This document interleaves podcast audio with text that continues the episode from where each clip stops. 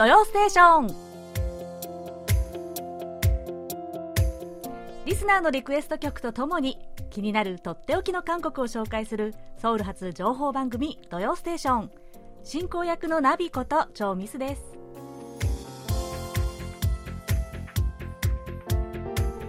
リスナーの皆さんこんにちは。アニュハセヨえ韓国も急に暑くなってきましたね。いやもう週末にかけて結構ね、雨も多かったですしね。日本では今週もう真夏日を迎えたところも多かったみたいですね。えー、ちょっと前のことなんですけどね、私、久しぶりに腰を痛めてしまいました。えー、まあ、もともとね、腰痛持ちで、あでも今年は、あ、去年からかな、ピラティスというあの体幹を鍛える運動というのをねきちんと 少しずつやっていてすっかり良くなってたんですよ、まあ、それでちょっとね、まあ、油断したのかな？ある日の朝突然曲がらなかったんです。腰が痛くて。で全然原因が思いつかなくてなんでだろうと思ってたんですけど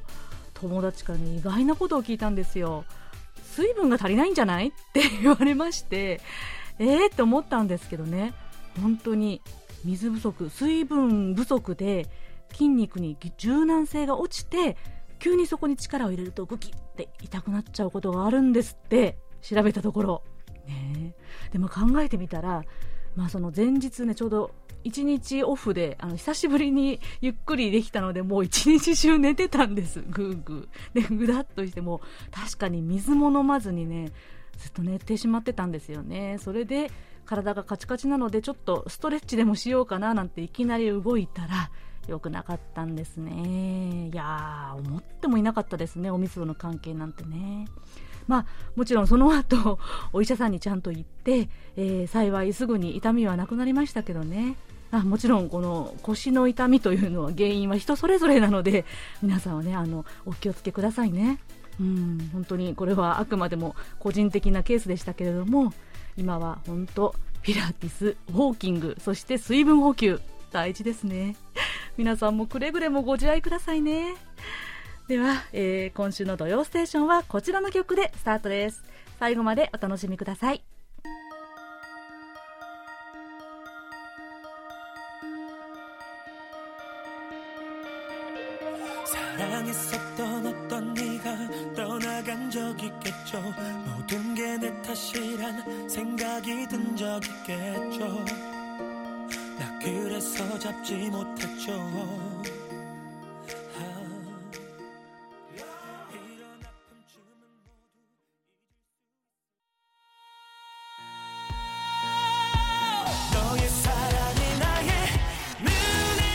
お送りした曲はキテウさんが2009年に発表した曲で「サランビー愛の雨」でした。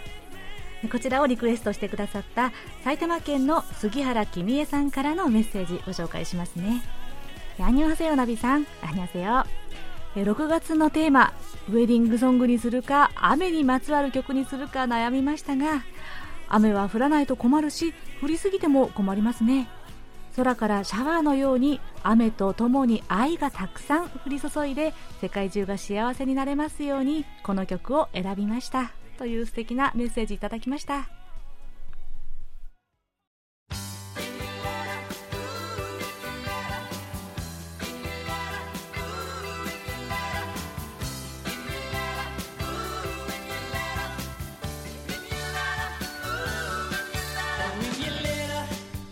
それではここからリスナーの皆さんからいただいたお便りをご紹介します。えまずは山口県の清水正史さん。えこんにちはナビさん。はいこんにちは。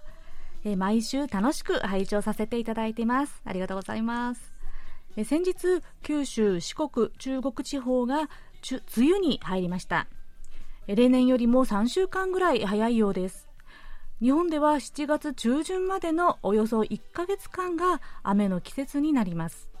この時期の思いつく花はアジサイ。韓国語でスグです。花の色は土壌の酸度が影響するようですが韓国ではどちらの色のアジサイが多いですか？というね、清水さんからのお便りでした。ありがとうございます。はい、梅雨のお知らせですね。いや、例年よりも3週間も早いんですね、結構。うん、まあこちら、韓国はまだ梅雨入りはしてないかな。まだみたいですね。うん、ところで、すごく、アジサイ。ね私もとっても好きな花なんですよ、本当に。うん。これ見るとね昔住んでた実家にもねありましてあ今でも今の実家でもあるんですけれども、えー、咲いてましてねただ韓国、まあ、特にソウルとかではあんまり街中でというか住宅街、まあ、マンションばっかりなのでアジサイが咲いているのを見かけないんですよね見かけるとしたらお花屋さん？とかなのでもちろん青赤もういろんな色とりどりのアジサイがありますけどね。どうなんでしょう？うん。まあ、個人的には青いアジサイの方が好きです。でチェジュ島の方でねアジサイ祭りがこの時期開かれてるんですよ。一度行ってみたいなってずっと思ってます。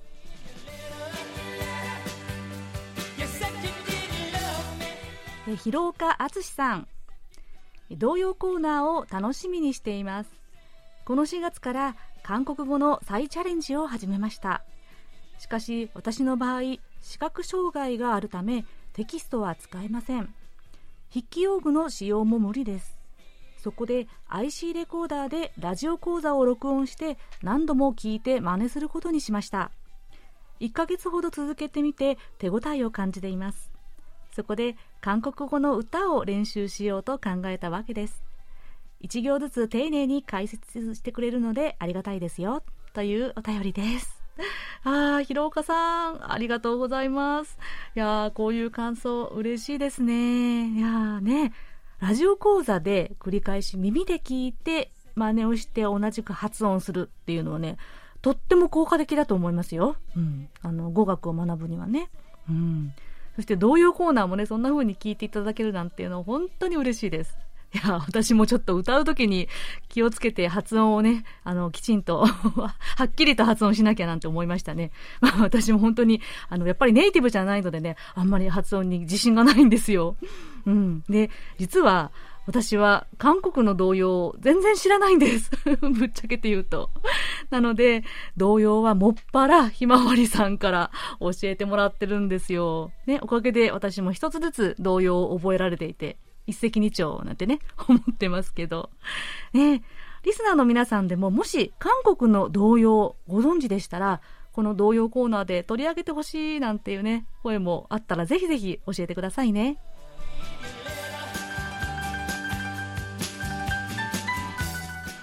福島県の高橋豊さん。6月5日はナビさんご夫婦の結婚記念日とのこと。誠におめでとうございます。ありがとうございます、えお祝いの夫婦水入らずでのお食事はいかがでしたか？私事ですが6月は我が家にとっても結婚記念日にあたります。すっかり失念していましたが、えー、1996年に結婚しましたので今年は25周年。銀婚式となるようです。かっこ汗。えー、入籍日は絶対に忘れないようにと家内の誕生日の3月30日にしましたが挙式は家内の希望によりジューンブライドを意識して6月に行いました当時から結婚式では様々なイベントが行われていましたがなんと新郎の私が歌を1曲歌うことになってしまいとっても冷や汗ものでした歌った歌は名前が同じというわけではありませんが尾崎豊の I love you です。今となってはいい思い出です。この曲は韓国でもポジションというアーティストがカバーしたようですね。よろしければ番組内でかけていただければ幸いです。というお便りです。わあ、高橋さん、結婚記念日、しかも銀婚式ですね。おめでとうございます。パチパチパチパチパチ。ね、私たちの結婚記念日も祝ってくださってありがとうございます。えー、あの、お食事は、えっ、ー、と、近所のお寿司屋さんで寿司を食べました。はい。えー、ね、入籍日は忘れないように奥様の誕生日なんて素敵ですね。そして、やっぱり挙式はね、ジューンブライドなんですね。でも式で新郎が尾崎豊の I love you を歌ってくれるなんてちょっとちょっとこれはですね、新郎は、あ、新婦は涙涙だったんじゃないでしょうかね。いや、いいですね。銀婚式はどんなお祝いされるんでしょうかね。たくさん思い出話に花を咲かせてくださいね。で、ところで、あの、普通、結婚記念日って、入籍日、まあ、つまり結婚届を出した日なんでしょうか それとも、あの、結婚式を開いた日なんでしょうかね。どっちでしょう。まあ、韓国ではね、まず、まず式を挙げて、しばらく経ってから結婚届を出すっていうケースが結構多いんですよ。なので、どっちを結婚記念日にしてるのかなってずっと疑問だったんですよね。皆さんはいかがですか？ちなみにうちはやっぱり結婚式をした日を、まあやっぱり思い出が深いので、その日を結婚記念日としています。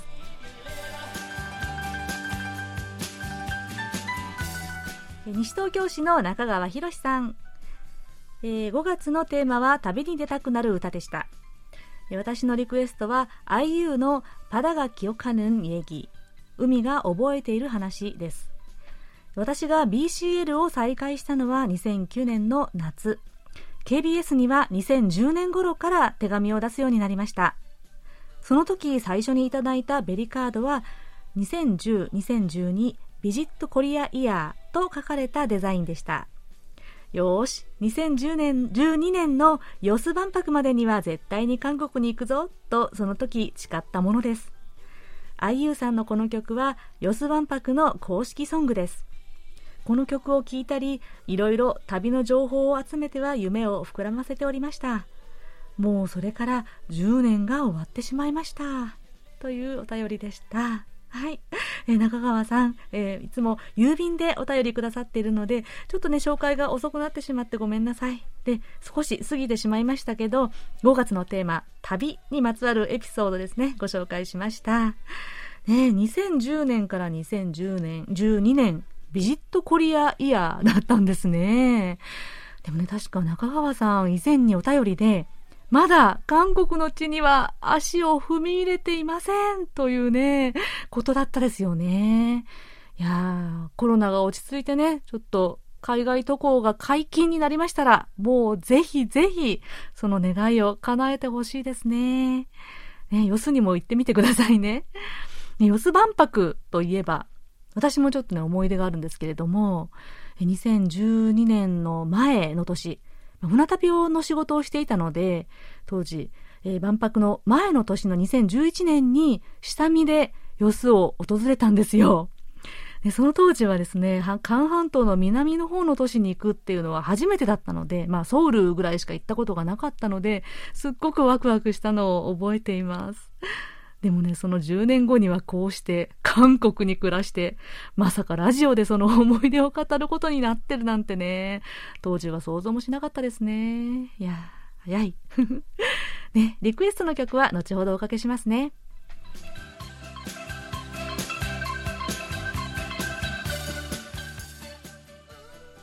それでは、こちらのコーナー行きましょう。空耳ハングルえー、今日ご紹介する空耳ハングルはラジオネームメアリさんからのご投稿です。えなびちゃんこんにちは。5日の放送の空耳ハングルで水族館での会話が素晴らしかったです。韓国語の単語の勉強にもなりました。そこで私も細田さんの作品をお手本にしてそらくんとミミちゃんのスーパーでの会話を作ってみました。ということです。ありがとうございます。では、いつもの通り、韓国人のそらくんと日本人のミミちゃんの会話を聞いてみましょう。ある日、ミミちゃんとそらくんはスーパーでお買い物をしていました。わ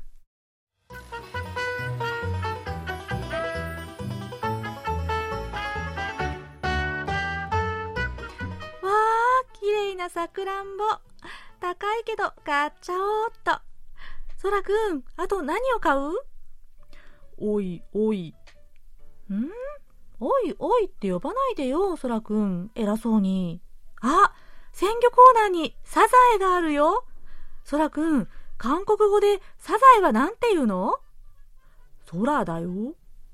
違うよ。あなたの名前を聞いたんじゃないよ。もう、さっきから、そらくんと話が噛み合わないから、今日は私、一人ぽっち食べよ、と。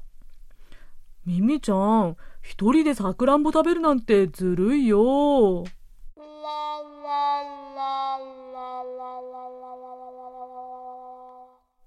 おー、いいですね。素晴らしい。いやー、やーいいですね。メアリさんから、えー、空耳を作りながら私も単語の勉強になりましたという嬉しいメッセージもありました。はい。これもね、たくさん入ってるんですよ。まず、えー、おいおい。偉そうに空くんなんてね、言われてましたけれども、おいはきゅうりですね。これ覚えやすいですよね。おいとか、多い、たくさんあるっていう、多い、多い とも言いますしね。えそして、えー、空はサザエ。そうなんですね。確かに、空くんの名前、空、サザエさんだったんですね。そして、え最後の一人ぽっち。ぽっち。よくご存知でしたね。これは、さくらんぼなんですよ。でもね、このさ、ぼっちという言い方をするのは、結構ね、渋いと言いますかね。あのー、まあ、田舎の方で、こう、ね、ご年配の方とかがね、やっぱりさくらんぼを見て、ぼっちと呼ぶ感じだそうなんですよ。で、最近やっぱり果物屋さんでこう並んでいるのは、チェリーって出てますね。もう、あの、全部チェリーってなってますね。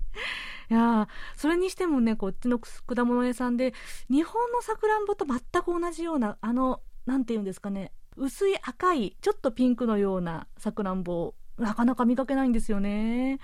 やっぱりね、アメリカ、真っ赤な、うん、アメリカンチェリーが多いですね。まあ、いずれにしても大変お高いです。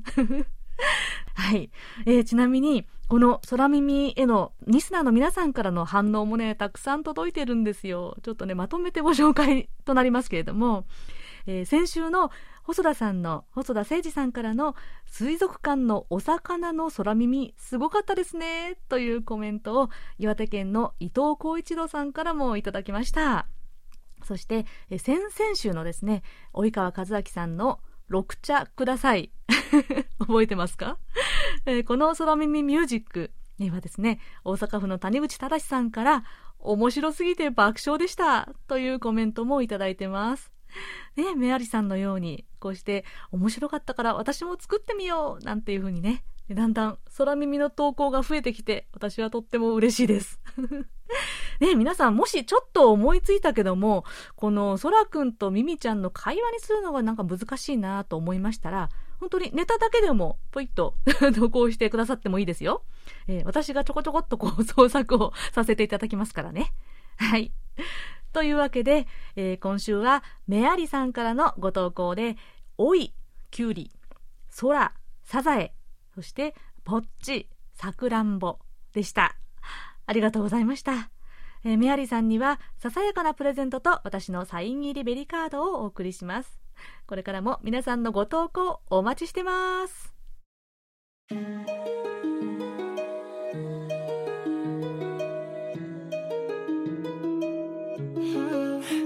Wake up and day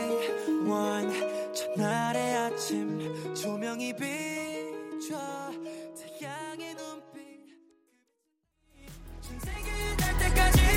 내 하얀 손 건네 내 뒤에 수정계신 お送りした曲はボーイズグループエンハイフンが去年11月にリリースしたデビュー曲「ギブンテイクンでしたこちらは先ほどお便りをご紹介した清水正史さんからのリクエストでした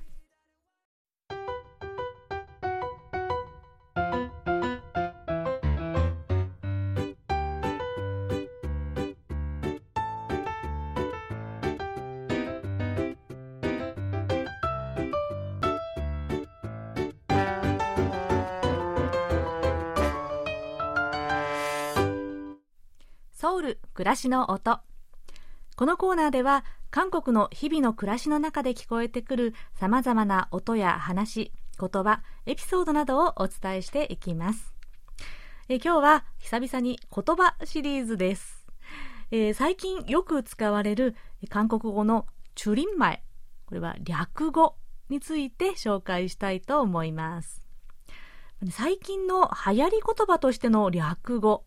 日本語でもたくさんありますよね。まあもうね、どんどん新しい言葉が出てくるので、最近の流行り語とか略語、もう私はついていけていませんけどね。まあ、韓国語も全く同じでして、特に略語はそれだけ聞いても何のことかさっぱりわからないなんて言葉もあるんですよ。ですぐに消えてしまう一時的な流行りというのもまあ多いんですけれども、意外と定着して長く使われている略語というのもありますね。例えば、代表的なのは、面文という言葉聞いたことありますか？これはですね、メンタル붕 괴、 メンタル崩壊という言葉の略なんですよ。これはですね、何かに大きなショックを受けて平常心を失ったり、呆然自失してしまう状態のことなんですね。面分。ああ、面分来たとか言いますね。もうこれはね、実は10年ぐらい前からね、流行っている言葉なんですけれども、今でも会話などでよく使われていますね。すっかり定着してしまったようです。では、最近耳にして面白いなと思った略語をいくつかご紹介しましょう。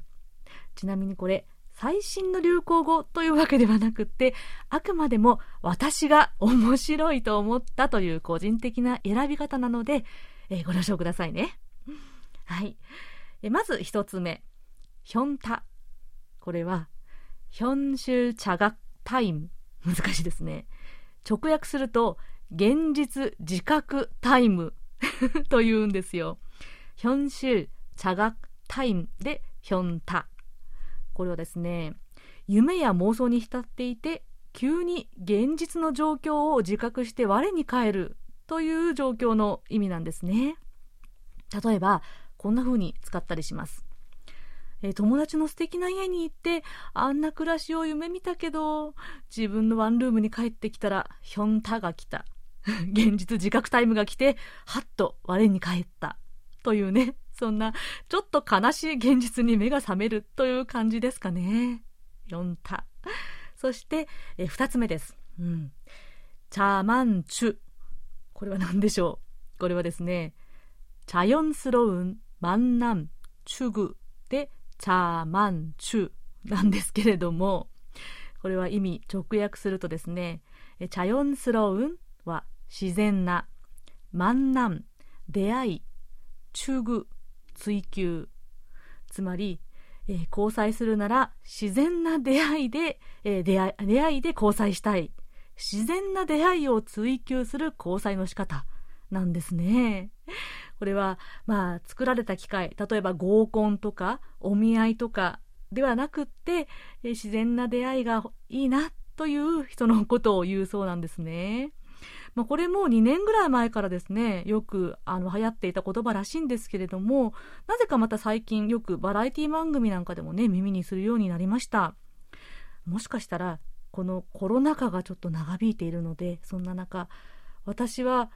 茶満中したいのに、自然な出会いを追求したいのに、これじゃあ全然出会えないよ、なんていうね、嘆きから使われるようになったのかな、なんて思ったりしました。そして最後に万관부難しいですね発音が万관부これはですね많은관심부탁드립니다で万관부なんですよ直訳すると多くの関心をお願いします많은관심부탁드립니다わかりやすく言えば応援よろしくお願いしますという意味なんですね。 これは特に、まあ、アイドルとかがね、ファンに向かって愛嬌たっぷりに言う感じですね。えー、今度の新曲、マンガンブーとかね、言うそうなんですよ。いや、よくこんな略語を思いついたなぁと、ちょっと笑っちゃいますけれども、すごく感心してしまいました。ま韓国語は特に、この文章そのものを縮めて言う略語が多いような気がしますね。特にこう SNS でのメッセージのやり取りなんかではあまりにもさらっとこの略語が登場するので私なんかは必死で謎解きをするような気分で読んでます。こういう言葉はね、やっぱり流行が去るとむしろちょっと使うのが恥ずかしかったりしますよね。なので、今日ご紹介したこの略語がどれくらい長く使われる用語になるかはわかりませんが、まあね、覚えておいて、韓国のドラマやバラエティ番組などで出てきたら、ああ、これかって思い出してくださいね。というわけで、今日は言葉シリーズとして最近耳にする韓国語の略語を紹介しました。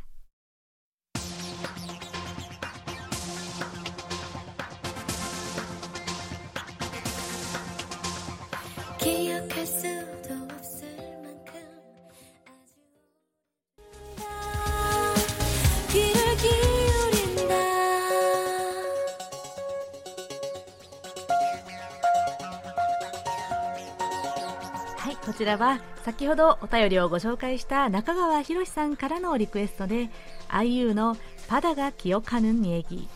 海が覚えている話でした。お便りにもあったように、えー、この曲は2012年のヨス世界博覧会の広報大使となった IU さんがテーマソングとして歌った曲です。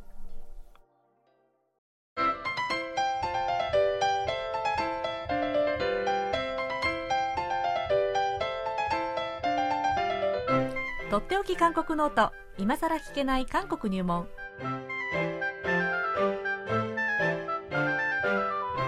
ソウル滞在18年目の韓国社会ウォッチャー本育大学経営学部助教授の尾形義弘さんが韓国社会のどんな疑問にもお答えします。尾形先生今週もよろしくお願いします。よろしくお願いします。はい、えー、今週のご質問です、はい、岩手県の伊藤浩一郎さん以前韓国入門では韓国と国交のない国について採用していただきありがとうございました。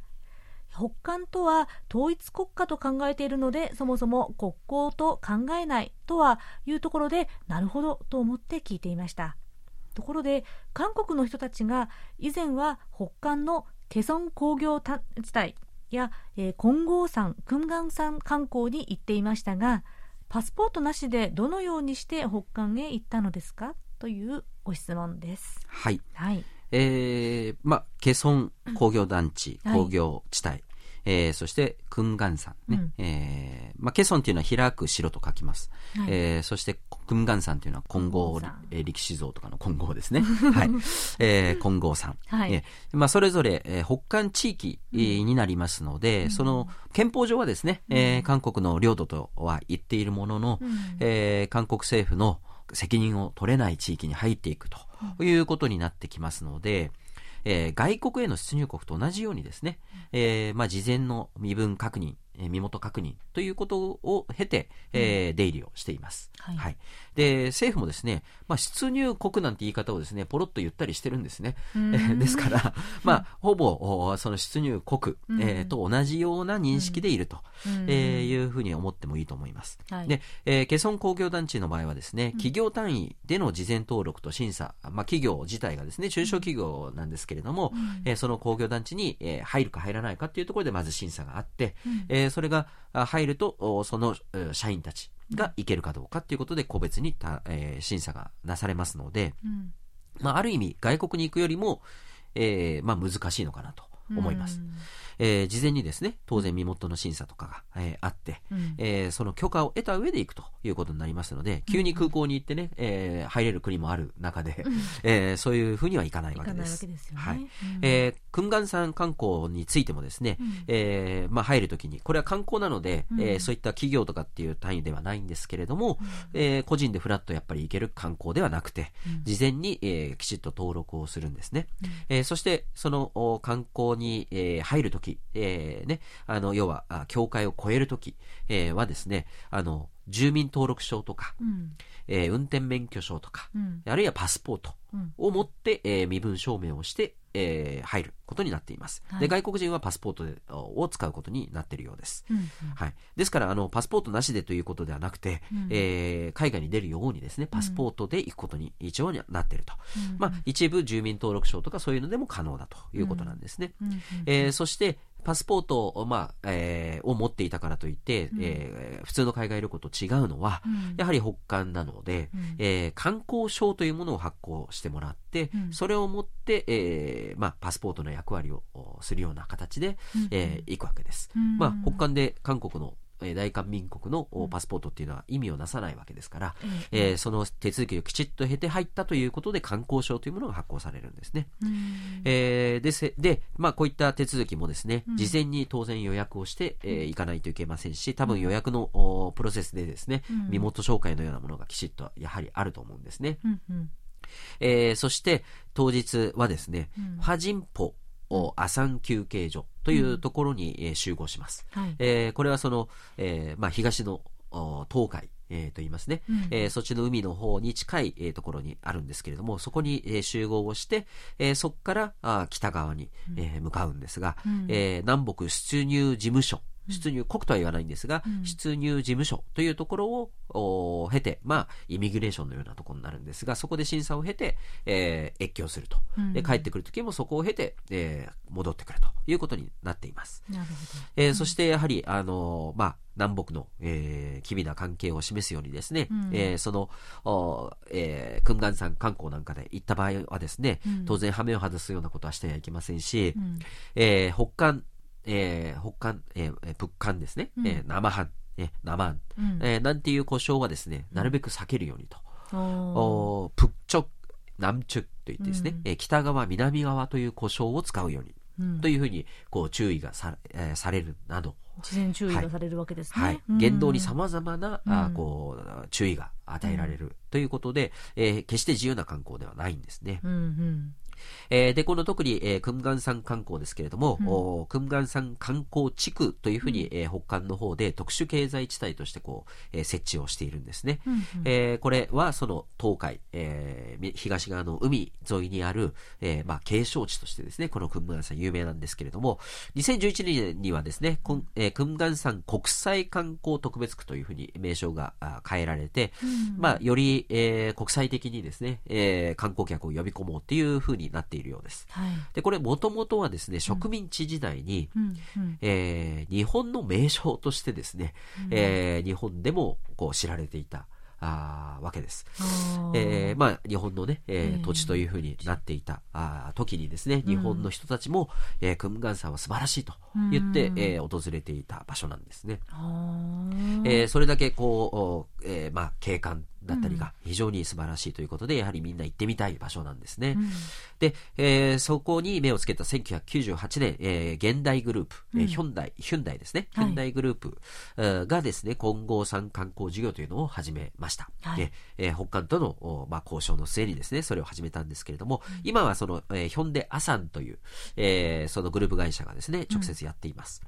で、えー、その結果、まあ、例外的に韓国人の訪問が可能になったということなんですが、うん、えー、その開始からですね、10年間で、えー、韓国から193万人が、うん、クムガン山観光に、えー、参加し、うん、えー、ケソン工業団地とともにですね、うん、えー、南北経済協力、経済交流の、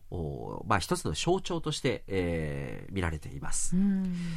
えー、で、まあ、ただ一方でですね、うん、えー、その韓国から観光客がたくさん、えー、行くということで、うん、北韓住民っていうのはその地域から締め出されてしまってですね、えー、当局者とか一部ガイドを除いては、うん。えー、朝鮮族と言われる、いわゆるその中国同胞ですね、中国国籍の、おまあ、えー、韓国半島にルーツを持った人たち、うん。でが雇われたりをし雇われたりして、うん、その、おまあ、クンガン山観光地区がですね、運営されていると。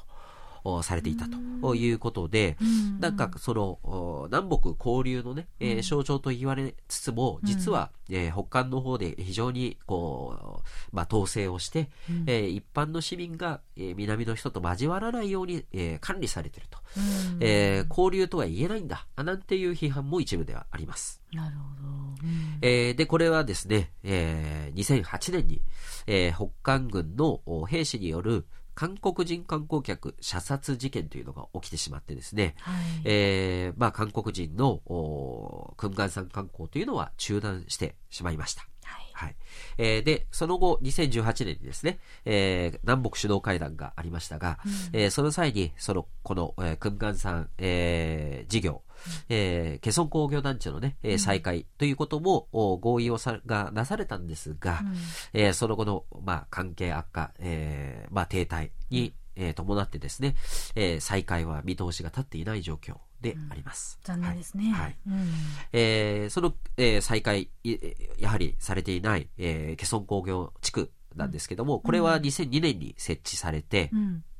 えー、北韓のケソン市、えー、というところに近くてですね、はい、えー、軍事境界線付近になります。はい、えー、私の住む、えーえーと、イルさんえー、なんですけれども、えー、イさん、ちょっと北に行くとパジュという、私の家はパジュに近いんですけれども、うん。うん、そのパジュからもうちょっと北に行くとですね、このケソン工業団地があると。そうですね。いうことで、はい。北の方ですね、北の方なんです。はい、えー。で。すから私の家はですね、このケソン工業団地に近いんですけれども、えー、まあ行けませんが、はい。えー、そのケソン工業団地はソウルから約70キロ、うん、平壌からは約160キロという位置にありまして、うん、インチョン空港からも約50キロ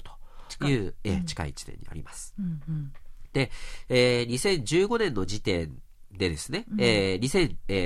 2016年にですね、弾道ミサイル発射に伴って、これ中断されたんですけれども、うん、その前年の時点で、えー、韓国の中小企業、えー、特に繊維、縫製、それから医療、服ですね、うん、それから、えー、カバンとか靴、そういったものを作る、えー、企業がですね、125社入居していたと、うん、えー、工業団地に入っていたと。えー、そして韓国側の820人の社員がですね、うん、えー、勤務していて、えー、生産額で言うとですね、年間でその2015年でですね、5, 5億6330万ドルが、うん、えーあったという非常に大きな、えー、まあそれなりに大きなですね、うん、えー、成果があって、北側の労働者も5万4988人が従事していたということで、うんうん、えー、訓願山観光もそうですし、このケソン工業地帯、えー、地区も、いずれもですね、うん、あの、まあ、北韓からすれば、うん、えー、外貨獲得の貴重な手段になっていました。ね。うん、はい。えー、そして韓国からすればですね、やはりその、北との交流、えー、の象徴だったり、うん、えー、まあ、今後のその、統一に向けたね、一つのステップ、うん、えー、という意味で非常に重要なあところだったんですけれども、うん、えー、なかなか、えー、再開にはまだ至っていなず、いなくてですね、うん、えー、今のムンジェイ政府もですね、これを再開させていくということで努力はしているようなんですが、うん、えー、まあ一筋縄ではいかないという状況のようです。そうですね、今本当に。うん特にねこの訓願山観光これもそうですがで小田さんもしかして行ったこと行ったことないんですよ、どちらあ、ないですか？はい。大学でですね、うん、大学院で、あの、そういった、行けますよっていう募集があった時にですね、スケジュールが合わなくてちょっと行けなかったんですけど、応募してればもしかしたらその時行けたかなと思うんですけれども。残念ですね。残念ですね。ねはい。そうやってね後悔してる方も結構いるって聞きます。あの、ね、いつでも行けると思ってたとね一回こういうふうにこの観光が開いたので、というね声もよく聞きますしケソン講談もねまだそのこの入居していた企業の方々は本当に待ち望んでいますよね、ね。再開を、はい。はい、うん。というわけで危機は、はい、むしろむしろ自由でないあのこの制限がある南北本当に近くて遠いお隣さんですね。ですよね。はいというわけで、えーまあ、パスポートはなけなくてもえー、こういった手続きを経て、えー、北韓の方に行ける時は行っていたという話でしたよね。はい、えー、はい。では、尾形さん、来週の、えー、はい、えー、引き続き、今更聞けない韓国入門ということで、えー、引き続きお便りお待ちしておりますので、えー、どしどしご質問にお答えしたいと思います。よろしくお願いします。はい、ありがとうございました。とっておき韓国ノート、今更聞けない韓国入門宛てに皆さんどうぞお気軽にご質問をお寄せください。質問が採用された方には、おこたさんのサイン入りベリカードとささやかな記念品をお送りします。今週はご質問を送ってくださいました岩手県の伊藤浩一郎さんにお送りします。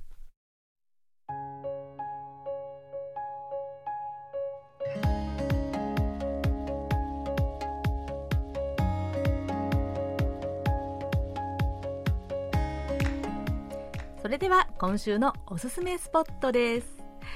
さて先週のソウル暮らしの音で倉庫を文化芸術空間にリノベーションという話をしましたが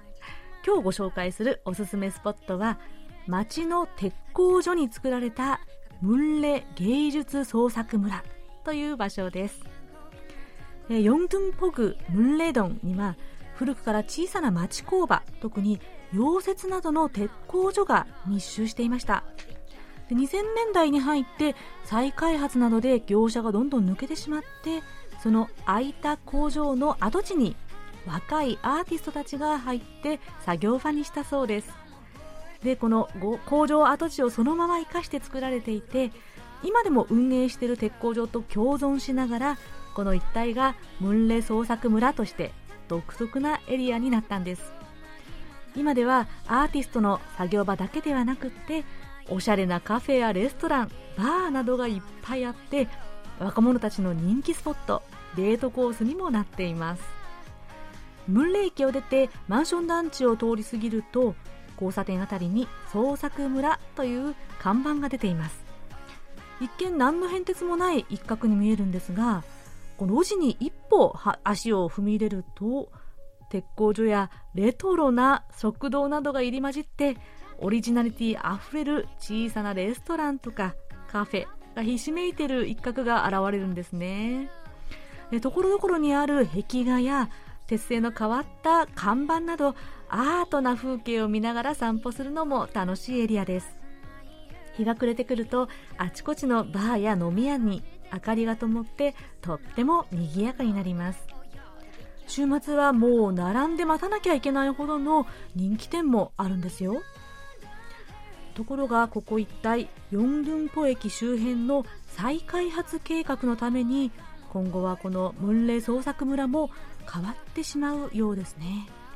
えー、ただし再開発で一掃してしまうのではなくってこの一帯のオリジナリティを考慮してリノベーションされるというふうに検討されているとのことです。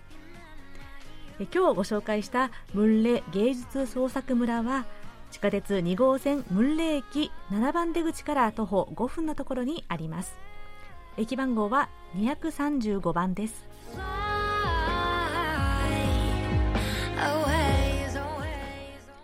ではそろそろお別れの時間です。